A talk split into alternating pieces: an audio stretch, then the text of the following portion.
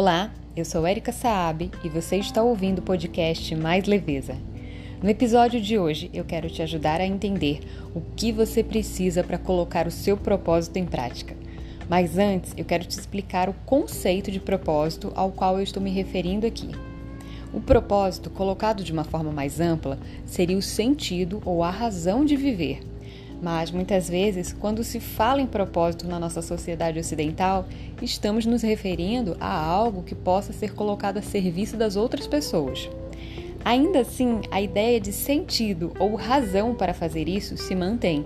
Logo, o propósito é sobre o porquê você faz algo e não sobre como você faz algo. Existe um método para identificar o seu propósito. Ele parece simples a princípio, mas requer bastante autoconhecimento e muitas vezes vai exigir um trabalho guiado, feito por um profissional que possa lhe orientar com as ferramentas adequadas.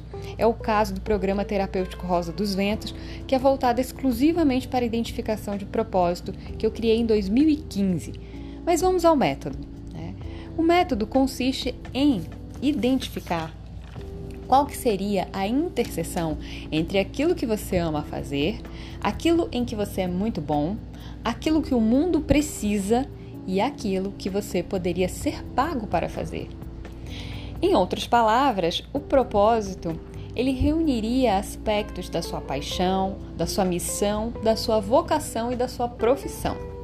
Como eu disse, parece simples, mas nem tanto, né? Mas vamos dizer que você já descobriu o seu propósito, que você já fez um trabalho prévio ou que você conseguiu aplicar esse método aqui e já tinha bastante autoconhecimento e conseguiu chegar aí no que é o seu propósito. E agora você quer colocar ele em prática, mas não sabe o como, já que ele é sobre o porquê, né? Como é que faz depois que eu descubro? Eu diria que tem três coisas muito importantes que você precisa levar em consideração para decidir isso, decidir como que eu vou colocar o meu propósito em prática.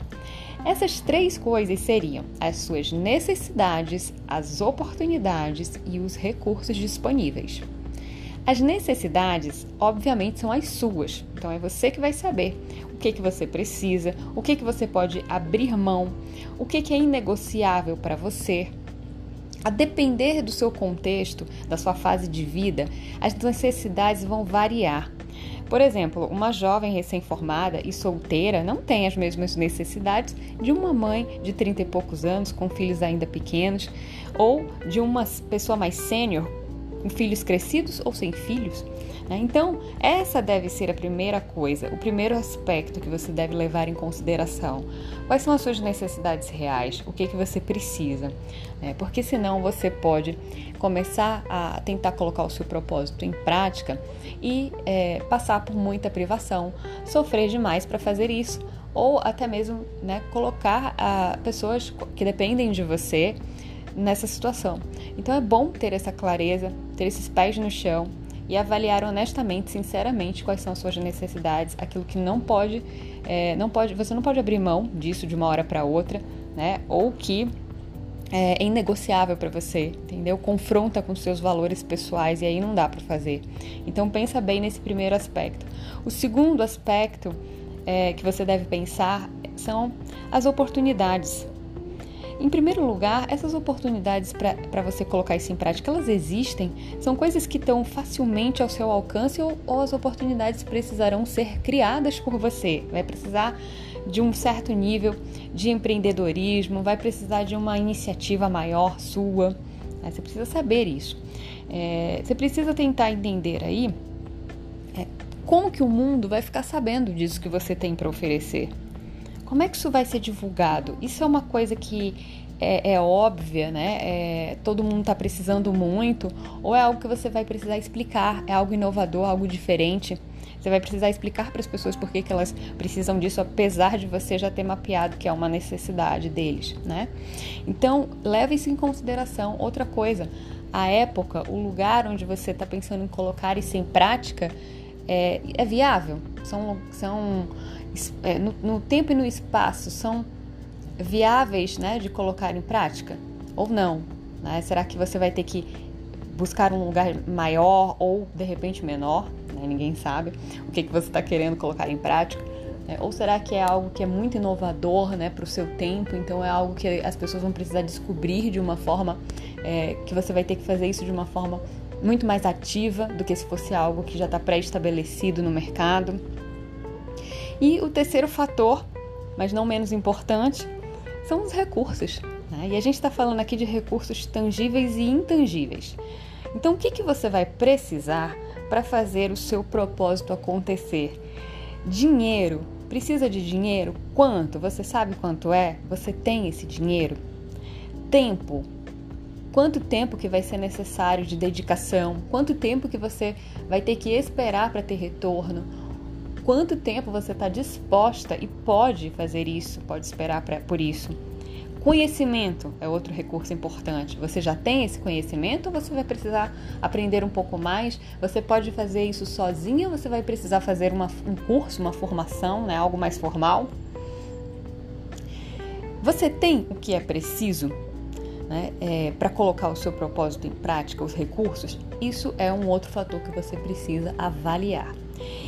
Muitas pessoas decidem agir de forma impulsiva e romântica quando elas identificam o propósito delas.